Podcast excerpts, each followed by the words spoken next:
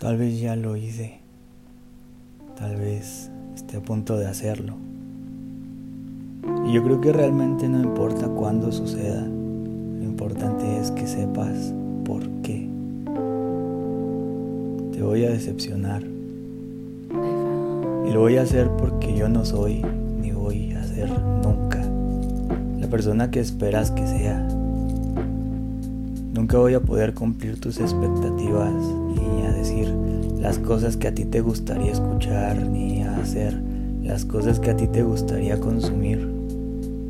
Y no lo voy a hacer aparte de porque no me da la gana. Porque las cosas que hago las hago porque me nacen de mis propias motivaciones y necesidades.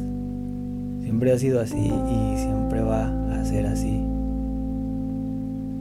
Nadie nunca va a poder ser lo que tú quieras que sea. Y lo lamento, pero mientras sigas esperando eso de mí o de cualquier otra persona, me temo que vas a vivir decepcionándote constantemente. Estaría increíble que dejaras de esperar que la gente hiciera las cosas que a ti te gustarían y que empezaras a ocupar tu energía en crearlas, en decirlas, en vivirlas por ti mismo si alguien ya logró encender una llama en ti, ¿por qué no la alimentas con tu propia esencia? ¿Por qué no la llevas más allá?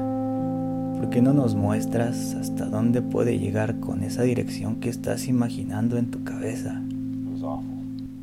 Se te va a acabar la vida criticando, exigiendo o llorando por todas esas personas que admirabas pero que ya no son lo que eran antes. La gente cambia todo el tiempo se encuentra en movimiento constante porque tiene esa necesidad intrínseca de trascender. ¿Qué estás haciendo tú para trascender?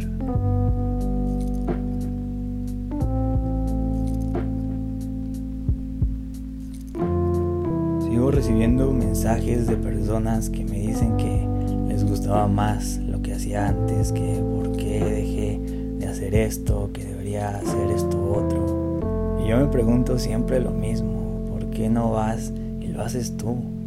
Si tantas ganas tienes de que las cosas sucedan, ¿por qué no las inicias tú?